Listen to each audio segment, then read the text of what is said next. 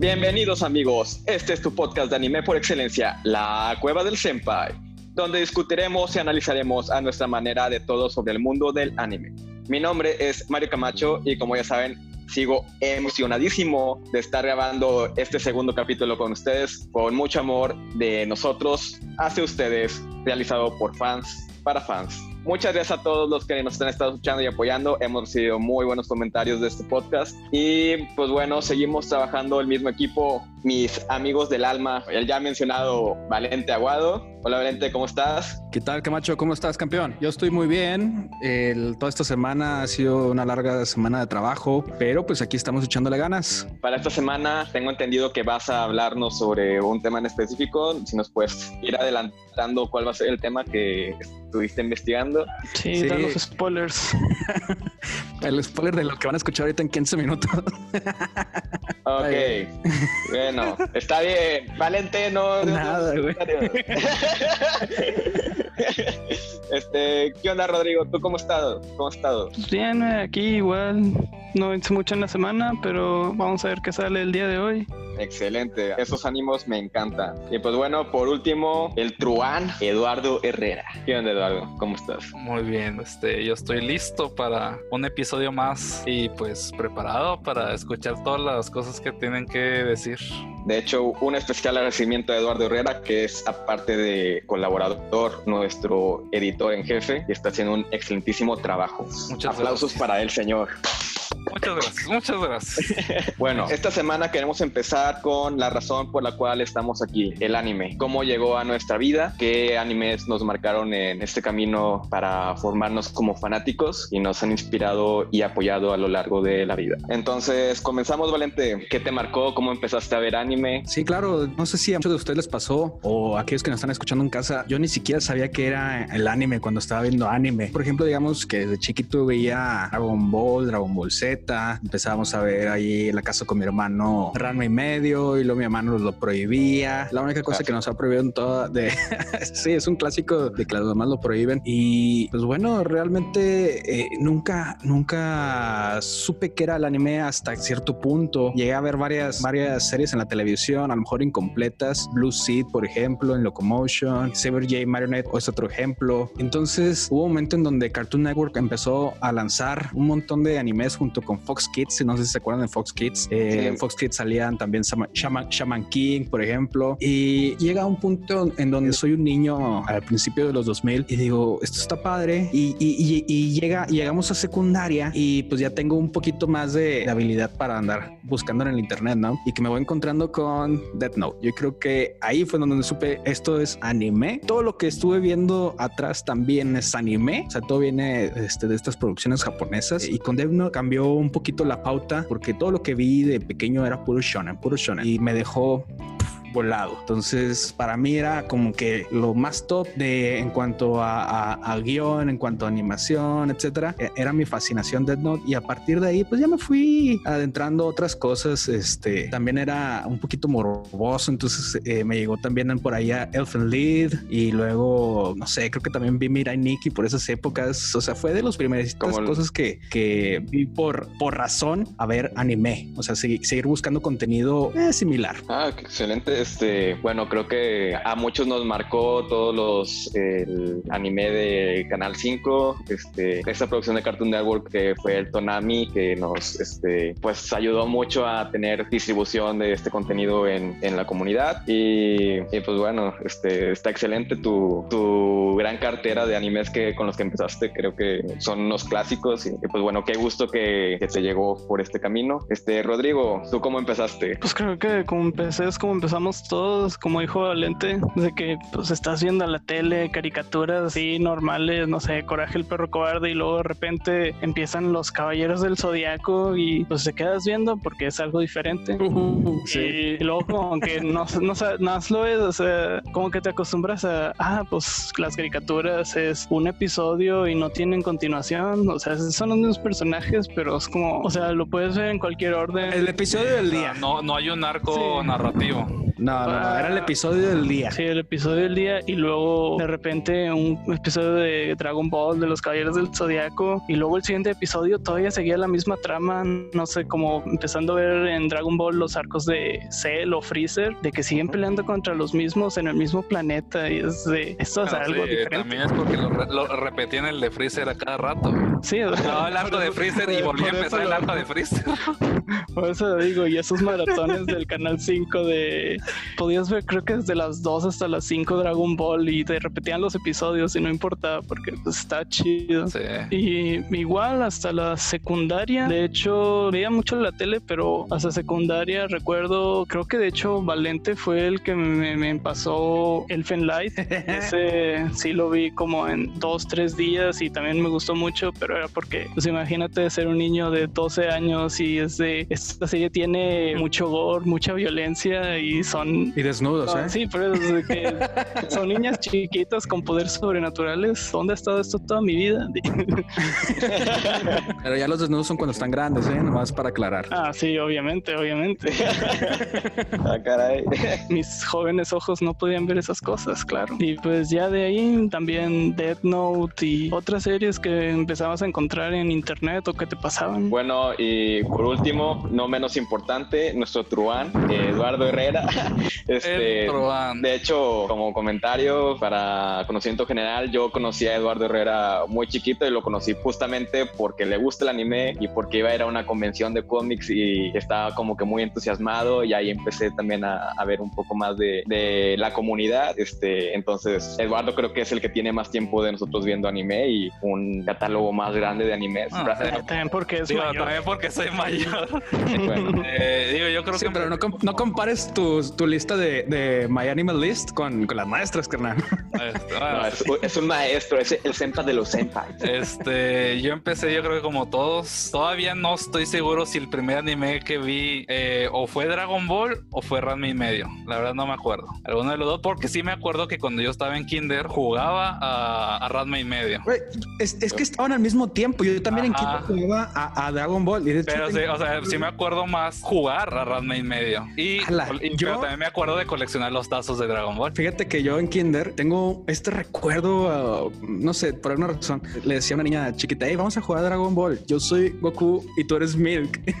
Jugamos como si fuera la casita Era, para era- Dragon era- Ball. era tu forma de ligar, Eh, sí, era, era mi jugar a la, a la casita. pero ñoña. ñoñota, sí. ¿Y sabes qué me dijo? Sí, vamos a jugar. Vamos a hacer un Gohan. Ah. Ay, no.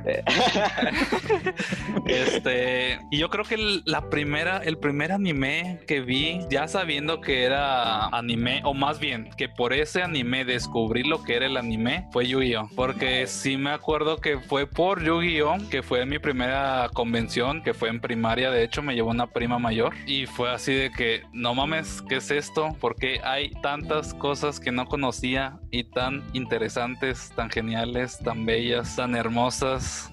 Se abrió como que la ahí- puerta del paraíso para Chuy. Sí, Oigan, ustedes- de ahí fui en decadencia. de, ahí, de ahí todo se fue para abajo. Oigan, ¿ustedes se acuerdan de su primera convención? O sea, además de Chuy, que ya que, sí. que se acuerda de cómo se le abrieron las, las puertas al infierno. Creo Yo, que de también hecho- fue en secundaria.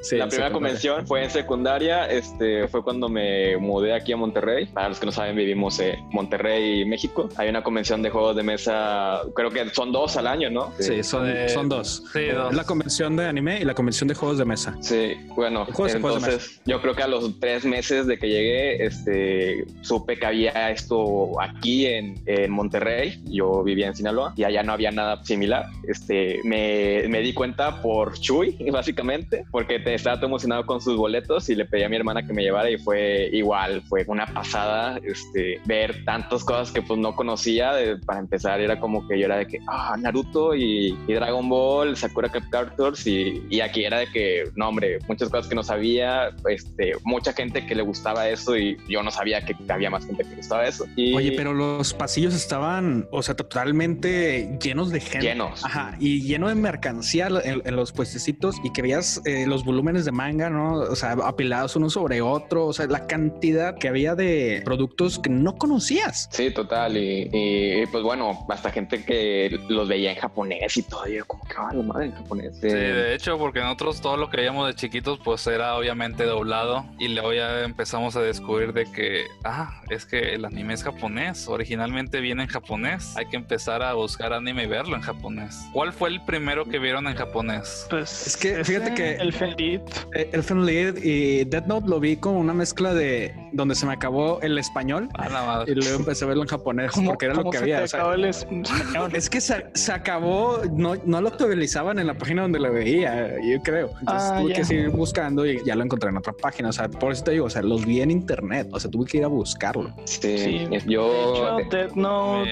lo vi todo en español, excepto una parte del último capítulo, porque en la página donde lo veía lo cortaron, entonces tuve que ver el final en japonés, los últimos cinco minutos. Wow, la censura. Fíjate que yo creía, yo también creía que había, este, que estaban doblados en todos lados, o sea, que todos, todos están doblados. Imagínate el jale que habría. Yo fíjense que el primero que vi eh, así en japonés fue Naruto. Lo empezaron a transmitir en Cartoon Network y dije, no manches, ¿qué es esto? ¿Dónde había estado toda mi vida? Y luego dije, pues quiero verlo más, quiero verlo más seguido, este, no solo cuando esté en Cartoon Network y pues empecé a buscarlo ahí en YouTube y páginas, este, tal vez no de la manera más legal, pero bueno, sabíamos que no teníamos opción para ver más contenido en ese entonces y pues bueno, fue muy atrapante. El de hecho, el, primero también fue Naruto, no más que yo sí lo vi antes de que siquiera lo trajeran para acá doblado. Este, y yo lo que hice fue que en la, en la antigua, ya muerta Pulga Mall, compré los DVDs piratas de todo Naruto. También todo Death Note, entre otras series. Tengo varias ahí. Todavía creo que tengo los DVDs ahí piratas. Este, y así fue como me eché mis primeras series antes de empezar a, pues, a ver en, por internet en páginas o, o descargar porque ya me conocen que yo prefiero descargar. No, yo, yo te conozco y yo sé que todo el contenido que ves es original, Chuy, y, y por medios legales. Sí, este, porque aquí no somos piratas. Porque nosotros le decimos no a la piratería. Bueno, siempre cuando tengamos los medios legales para, para ver el contenido, este, bueno, si no... Porque pues nada de eso me va a detener. sí, sí, Bueno, para cerrar el tema de cómo entramos al mundo del anime, pues yo voy a platicar un poco sobre cómo entré eh, en este mundo. Este, bueno, ya les platiqué que Chuy fue eh, una persona que incluso todavía no nos conocíamos bien, no nos llevábamos como amigos, este, pero bueno, él, él, me presentó esto que existía una comunidad. Tenía poco tiempo viendo Naruto en ese entonces, este, ya había visto algo de contenido, como ustedes, de que en Cartoon Network era súper fanático de Sakura Captors. Había visto cosas en, en, Canal 5, ya ven que pues pasaban mucho contenido de anime. Eh, de hecho, uno de mis primeros recuerdos de estar en mi casa jugándome de la escuela en primaria era estar viendo Arale, que la pasaban en las mañanas, del creador de Cartoon, de Cartoon de, Dragon, Ball. sí, este, y bueno, ya fui creciendo y fui buscando más contenido. Me llegó, lo primero que me llegó fue Death Note. Yo sí lo vi en japonés desde el principio, no sabía que estaba en español. Y bueno, después de Death Note empecé ya con cosas un poco más gore. Este, me llegó este anime que de hecho acaban de subir hace poco a Netflix, Higurashi no Naku Koroni, que es como cuando las cigarras lloran, que está súper hardcore y ves una ah, persona con un bate destrozando la cabeza de una niña y así súper. Te digo, o sea, todos empezamos con un anime así como que medio gore, medio morbosote para la edad que teníamos. Pero es que aparte, obviamente nos llamaba mucho la atención porque las caricaturas que se hacen de este lado del mundo suelen ser dirigidas a niños. Entonces, una caricatura así gore, donde ves sangre y muerte, pues no era algo común. Sí, claro. Bueno, después de ahí continué ya viendo más como shonen. Ustedes me conocen, saben que yo consumo mucho anime shonen, como mis favoritos Soul Eater, Katekyo Hitman Reborn. Son animes muy largos y con tramas muy interesantes, muy motivantes. Y bueno, ustedes saben que yo vivo los animes, soy muy fan de los animes de deportes y soy de esas personas que casi que, ah, estoy viendo un anime de básquetbol y vamos a jugar todos básquetbol, eh, ciclismo, vamos a todos andar en bicicleta. Yo sí ah, trato de vivir mis animes. pero ¿qué tal el, el, deporte? ¿Cómo te va en el deporte? Me he dado la oportunidad de vivir muchos deportes y ser fan. No soy la persona más habilidosa de, en los deportes, creo que todos aquí lo saben. Eh, eh, no te burles, Valente, con respeto, por favor. En el ciclismo, en el ciclismo sí me iba bien, sí me iba bien. Sí, en el ciclismo eras de los mejorcitos porque tenías la bici más chidota. Sí, yo ni me puedo subir una bici, la rompo. Chuy, Chuy, Chuy, a Chuy cuando le intentamos subir una bici, la rompió, este, literal, en fundidora. Sí. Y la verdad es que gran parte de por qué estoy aquí, bueno, también es por ustedes, chicos. Eh, desde para ahí del 2012, más o menos, fue cuando tengo noción que nos empezamos a recomendar como más abiertamente anime. Fue cuando empecé a tener un poco más de conciencia de que estos animes se distribuían por temporada en Japón, que había una temporada de invierno, verano, otoño y que había una alta gama de animes que daban por esta temporada. También fue cuando más o menos empezaron a, a ponerse más, a usarse más tecnologías, así como eh, yo siento que a partir de como 2012 hubo anime, hubo animación de un poco mejor, de mejor calidad en, en algunos aspectos, como, como un auge, o tal vez fue que para mí era, era una etapa como importante en la que descubrí muchos animes. Y, y bueno, este, chingado, ya no estoy tan inspirado. Recorta eso, Chuy. che vato, Este- güey. No, déjalo. Sí, lo voy a dejar. A la verga, güey. Ya la, la semana pasada te salvé el cuello con quitando tu chiste malo, güey. Bueno, este, cor- corta hasta que hice como la gran pausa y luego continuó a partir de aquí. Eh, Tres, dos. También algo que nos ayuda mucho últimamente es estas plataformas que están saliendo como Crunchyroll, que Amazon ya tiene anime y Netflix cada vez también está invirtiendo más en esto para ver, poder ver Que ninguna nos contenido. patrocina, pero pues estamos abiertos a, a algún trato. Hacemos esto por amor. Pero no nos ¿Por qué no? cerramos. Sí, porque nos gusta y queremos pues este pasar un buen rato hablando de esto y bueno, escuchar sus comentarios, generar más comunidad. Este, somos por ustedes chicos también y pues bueno, sigamos alimentando este sueño.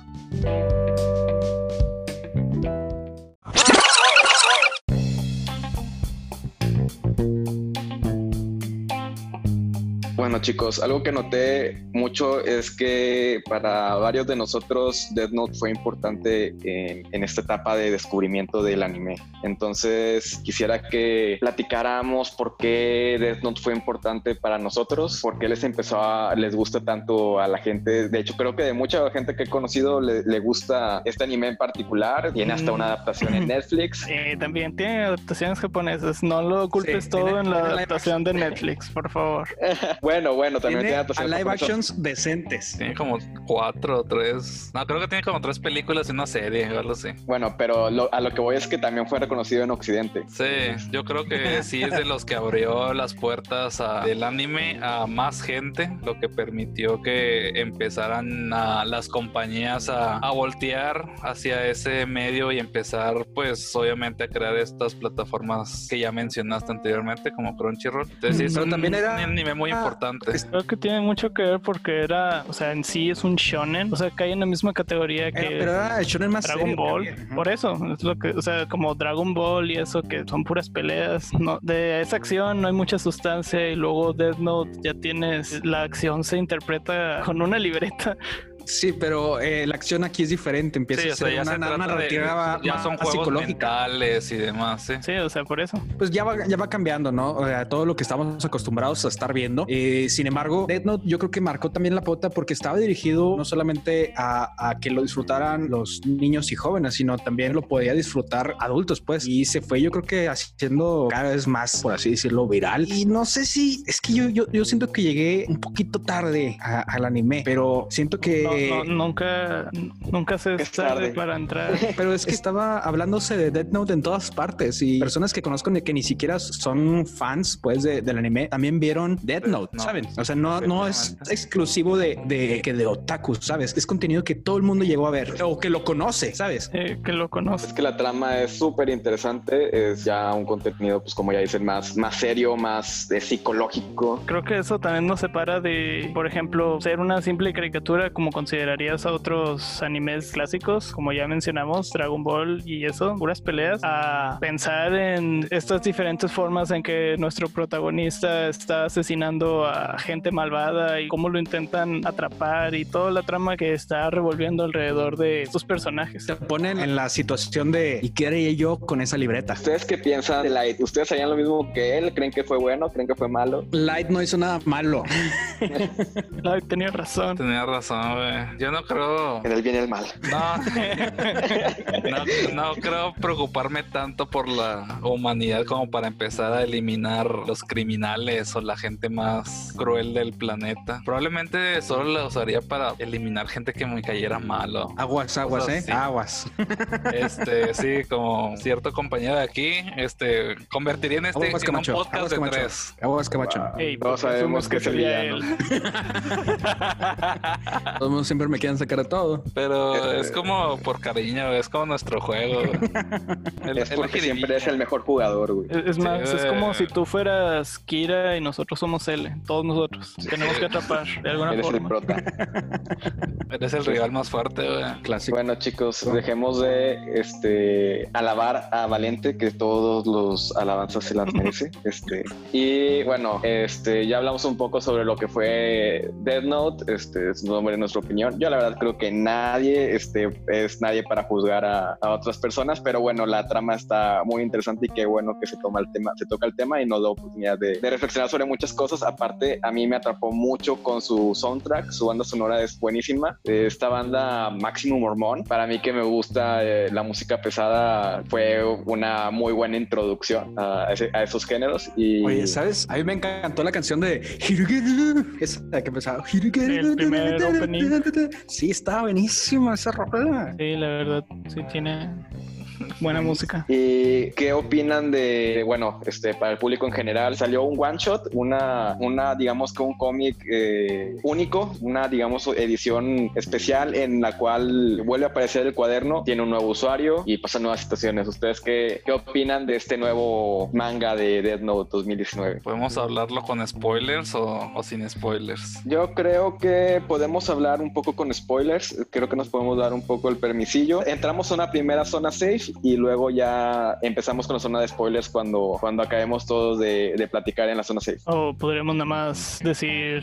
Spoiler Vamos a hablar un poco de spoilers, sí. Nada más para estar enterados, obviamente. Bueno, Si no les gustan los spoilers, adelántenlo en los próximos cinco minutos. Porque estoy a punto de spoilerles todo. Y al final, di- ok, bueno, entonces, ¿qué les pareció, chicos? Eh, te puedo decir que a mí la verdad no me gustó tanto esta introducción de nuevos personajes y de ver a los personajes como a los policías que viste toda la investigación de en Note, como que lo quiere hacer muchísimo más inteligente de lo que realmente fue, de lo que realmente es, porque la verdad este nuevo protagonista, como puedes decir que literalmente no quiere nada, como que no, no, no llega a ninguna parte este one shot, como es nada más para revivir la nostalgia de Death Note y ver qué más se podía hacer, pero la verdad con esta edición no, en mi opinión, no vi que pudieran hacer mucho, por eso también solo fue un one shot. ¿Tú qué opinas, Chuy? Yo creo que propone este un nuevo dueño de la libreta interesante, con una idea distinta, una nueva manera de utilizar la, la libreta. Chuy, ¿nos podrías decir un poco sobre cuál fue la, la idea que propone este, este personaje nuevo? Básicamente usar la libreta para hacerse rico. Interesante el Este, sueño de todos los millennials. En vez de preocuparse por el bien o el mal, si usarla para matar gente o no, decide ganar dinero vendiéndola. Y se me hace una idea interesante, pero siento que al final como que no llega a satisfacer mucho la historia. Yo creo que en vez de un one shot, si hubiera sido como un spin-off, una historia mejor desarrollada, pudo haber funcionado mejor. Pero está interesante por lo menos por, eh, para el lado de la nostalgia, para recordar esos tiempos de Death Note. Está bien. Sí, de hecho, yo, yo la vi y bueno, cuando salió la noticia que iba a salir un nuevo Death Note, estaba súper emocionado. Luego, cuando la vi, dije, ok, eso está chido. Este, el personaje, de hecho, a mí me cayó bien. Este, sí, es, tiene como una apatía hacia la sociedad, como, es decir, no, fue, no es como Kira que quiere hacer un cambio. Este güey nada más es como que, ok, voy a vivir este, por mi lado, no me quiero involucrarme mucho. Eh, Yo no lo vi como de, de esa manera, eh, sino que en lugar de querer hacerla como Kira, de hacerse un justiciero, yo sentí que el objetivo de Minoru era, era algo muy diferente y era poder ser capaz de manipular a los diferentes gobiernos, Estados Unidos, China, etcétera, con la libreta y podérselas vender al mejor postor y también hacerle, por así decirlo, un jaque mate al nuevo L que estaba en este entonces, creo que es este Nier, ¿verdad? Y para mí es, pues, es muy curioso ver cómo es que, que Minoru llega hasta el final, ¿verdad? Y no les digo cuál fue el final, ahí véanlo ustedes. De hecho, todo está muy interesante. A mí el final me decepcionó mucho porque, bueno, es, es, es, es que es- están unas reglas en un contrato ya puesto y al final dicen, me las paso por los huevos. Para mí eso fue. Y como espectador que, que, bueno, está generando todas las teorías de cómo va a cerrar esto, dije así como que no manches, estás jugando conmigo porque yo ya sabía como que, ah, esto está bien cerrado, está bien estructurado. Mi mente no puede fabricar un, un escenario mejor y luego te dan una pinche cachetada en el hocico y te dicen, no, güey, me saltó todas las reglas y hago este pedo diferente. Pero bueno, dejemos que también el espectador este, juzgue por su parte qué tal estuvo el final. Mm, Pues con esas recomendaciones, como que Ya, ya, está haciendo más difícil todo. Güey, pero está bien porque así pueden decirme, no, Camacho, estás tonto, güey, a mí me gustó un chingo por esto y esto y esto y pueden hacer, pueden cambiar mi opinión. Aparte, pues bueno, Güey, pues es a, que ¿a ustedes sí les gustó? Ya dije que no. sí, a mí, a mí sí me gustó. Ah, estuvo bien. A mí sí me decir- gustó. O sea, es el rey haciendo las cosas que hace un rey, ¿sí? Por eso, ya, se chingó. Yo siento que le estás dando demasiado crédito a mi Ni modo. Sí, siento que le estás dando más de lo que se merece. Sí, o sea, eh, es que en mi opinión el vato lo único que quería es, ah, no quiero tener la responsabilidad de esta libreta. ¿Qué puedo hacer? Ah, puedo conseguir dinero y vivir bien deshaciéndome de la libreta, o sea, vendiéndola. Eso de controlar el- los gobiernos y demás es nomás pues un método para conseguir el dinero y no ser eh, este encontrado. Pero pues nada más, así que digas, ah, le importa el poder. cambio, no. Pues no, lo único que quería era vivir cómodo. Cómoda- Cómodamente. Realmente no tenía ningún interés por la libreta, ni por el poder, ni nada. Así es, yo concuerdo un poco con eso, pero bueno, dejemos al espectador que juzgue por sí mismo.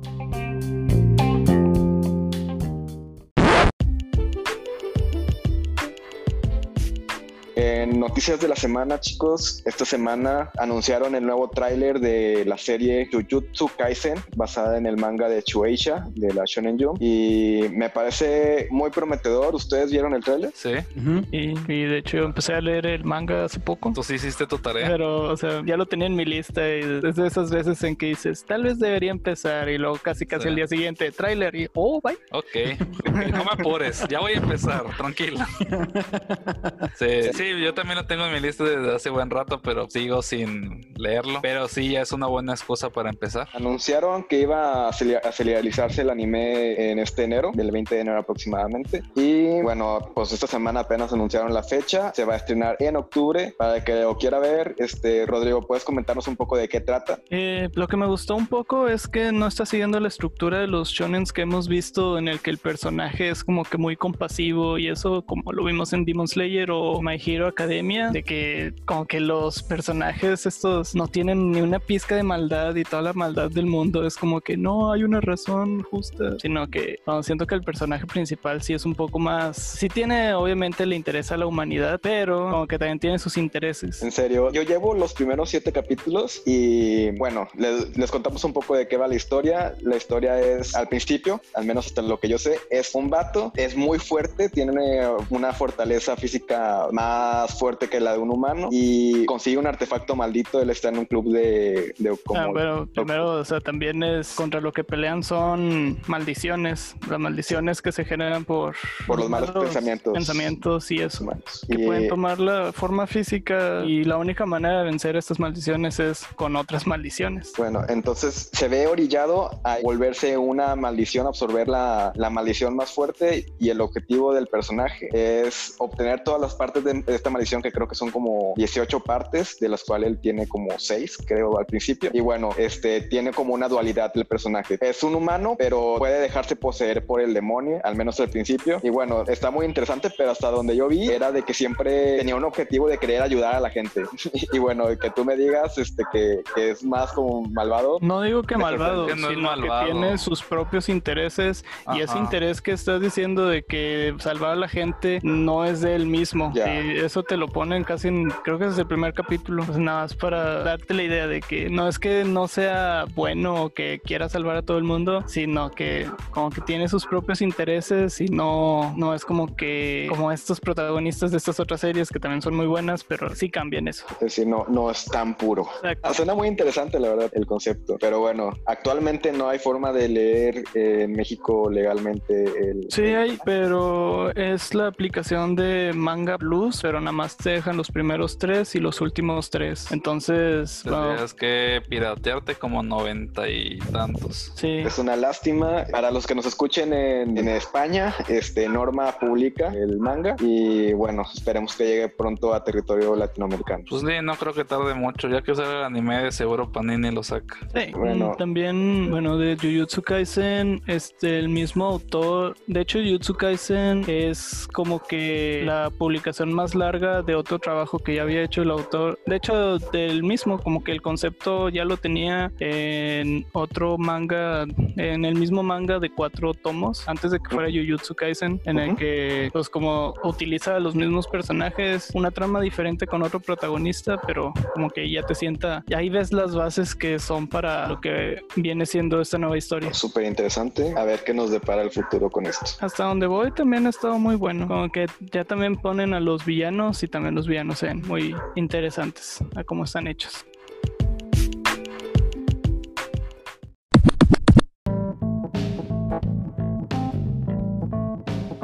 Bueno chicos, continuando con el programa, tenemos una nota súper especial para ustedes, preparada con mucho amor de nuestro villano del podcast, Valente Aguado. Y bueno, Valente, a ver, preséntanos, ¿qué nos traes? Miren, muchas gracias por, darme el título. Mira, el día de hoy les traigo esta nota y realmente no podemos negar la importancia del anime en la cultura general. Las historias que el anime nos cuenta, las emociones que nos hace sentir, eh, no es muy difícil de imaginar que ha llegado a los corazones de muchísimas personas en todo el mundo. Es todo un fenómeno que cruza fronteras y es totalmente transcultural. El anime, tras su creciente público, eh, ha ido influenciando no solamente a muchos otros autores eh, en el mundo del anime, sino también en el mundo del entretenimiento en cuanto a la industria hollywoodense. Hoy les platicaré de algunas películas famosas cuya inspiración fue sacada del mundo del anime. La primera película que tengo en este, en esta, no es un top, es un simplemente una lista. Es, tenemos a Pacific Rim o Titanes del Pacífico. Este, esta película pareciera ser un tributo al género mecha con especial influencia en Messenger Z, Gundam Wing, pero la, la, influencia más significativa que tiene esta obra es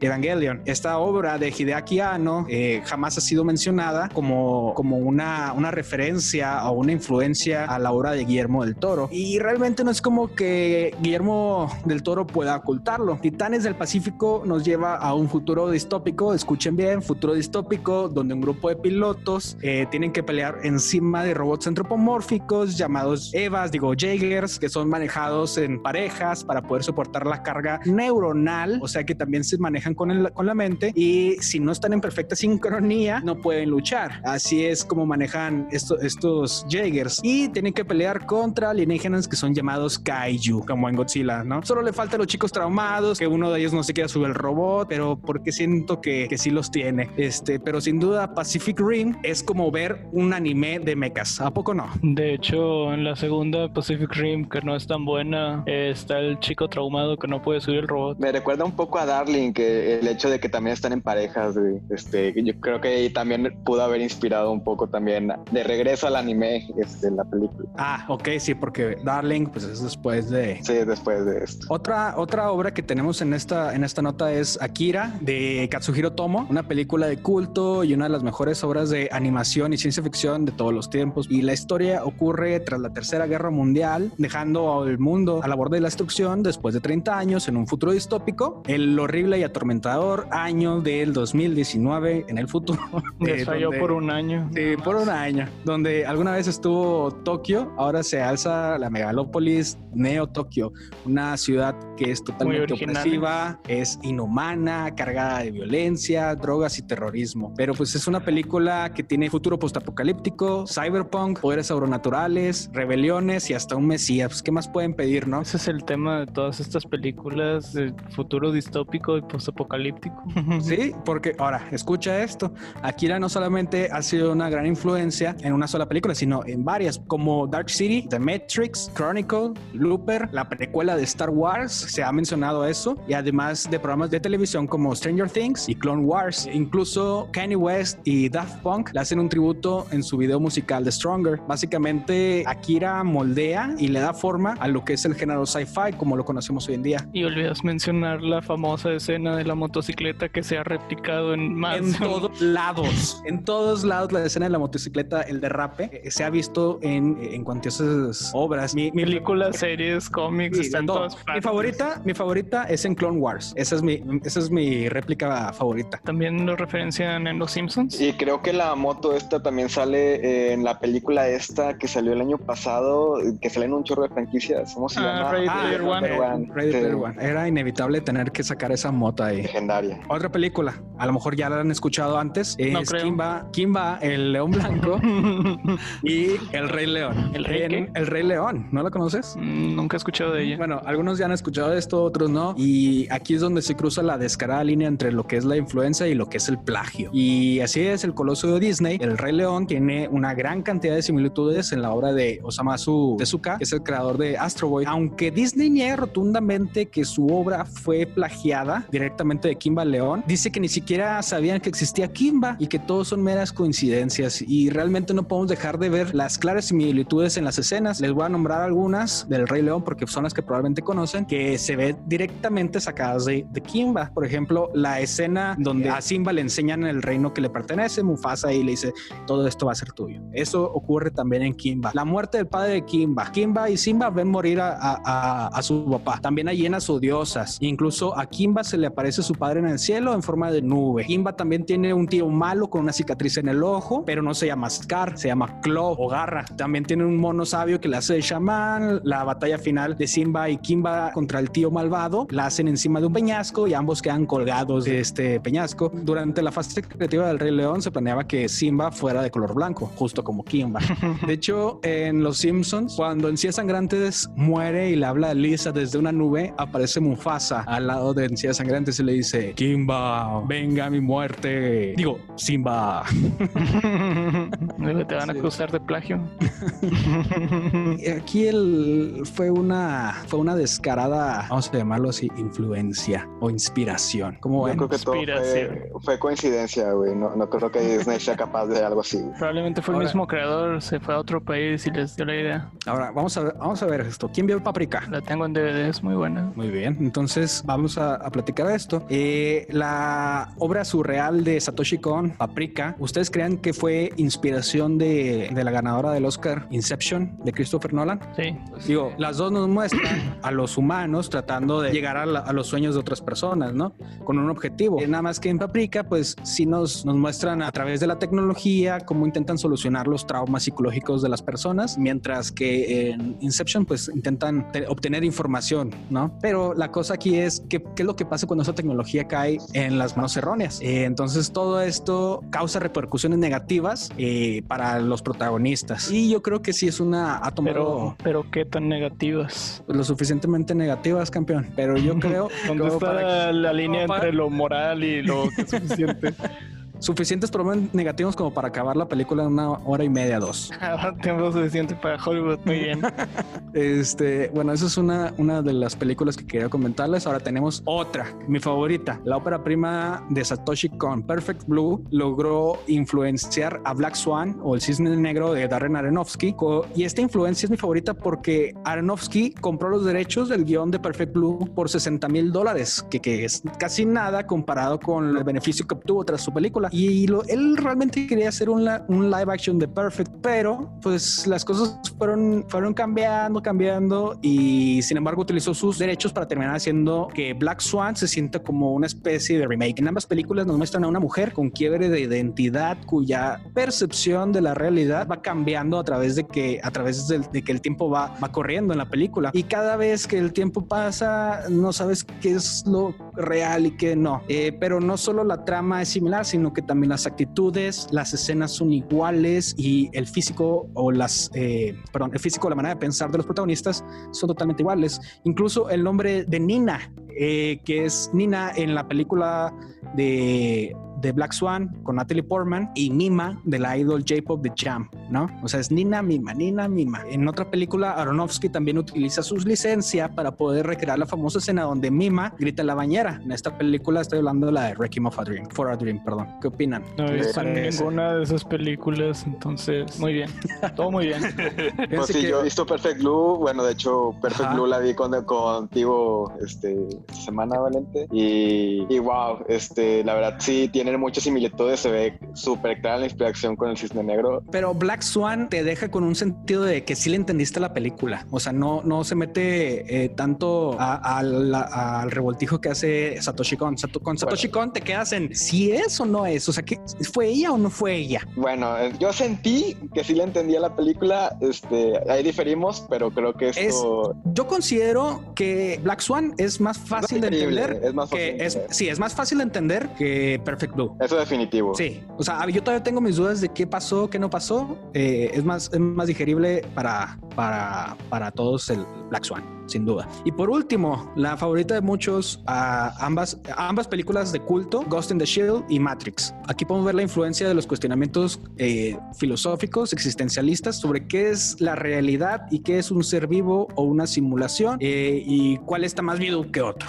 desde el inicio podemos ver la simulación, perdón, desde un inicio podemos ver este, la influencia de Ghost in the Shell en Matrix con la, con la estética, el uso de los caracteres verdes en cascada en la introducción.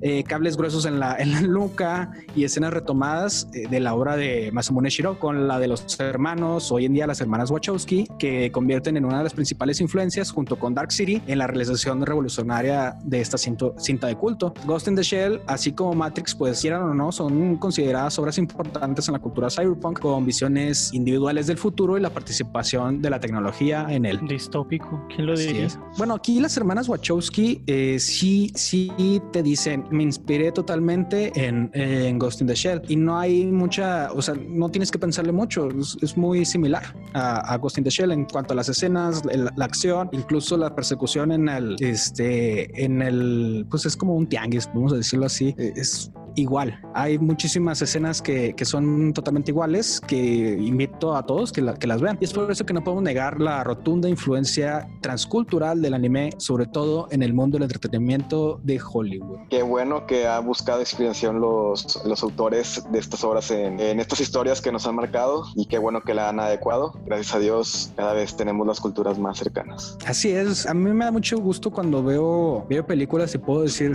aquí, esto lo sacaron de, de, tal, de tal lugar ¿Ustedes conocen algunas otras películas que, que ustedes digan o creen que, que, fueron influenciadas en otras, en otras películas de anime? Yo películas no sé directamente, pero sé que el actor Clint Eastwood es muy fanático de Yoyo y de hecho ha ido a ver... Es al revés. Clint Eastwood es como lo que dices, pero para todo el mundo. No creo que Clint Eastwood le guste el anime, para ser honesto. Sí.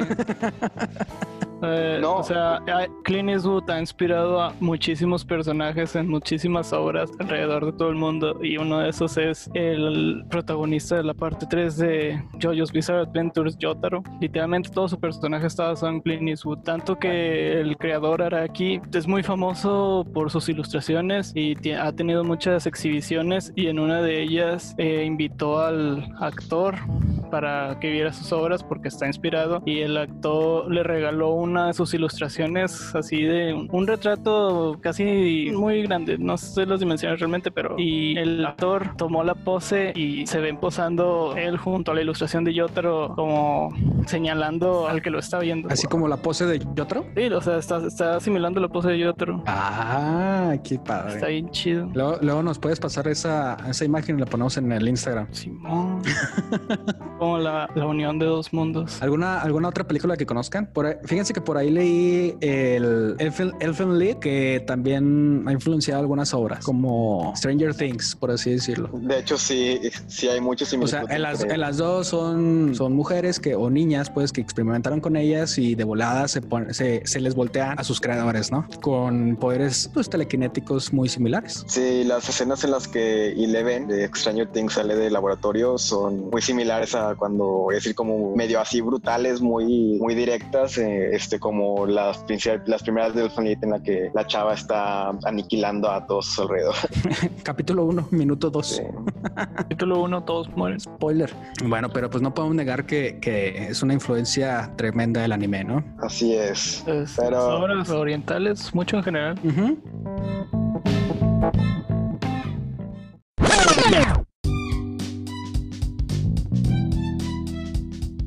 Bueno chicos, este, por hoy es momento de retirarnos. Muchas gracias por escuchar nuestro programa. Pero Ah, volveremos. Volveremos. Tenemos este, que volver. He perdido O sea una que- vez, no sé, la, la siguiente semana si quieres. Eh, está bien. El próximo programa estaremos hablando sobre nuestras opiniones del manga Kimetsu no Yaiba que concluyó esta semana. Pero no Sobre. todos de nosotros lo hemos concluido. Wing wing.